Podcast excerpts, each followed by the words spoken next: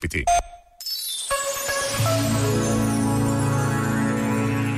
Às vezes falamos demais, mas às vezes também falamos de menos. Guardamos dentro de nós os pensamentos e as palavras que nos poderiam libertar. E afinal, para quê?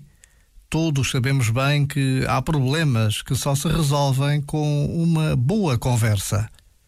Agora que estamos no advento, por que não arriscar falar de coração nas mãos?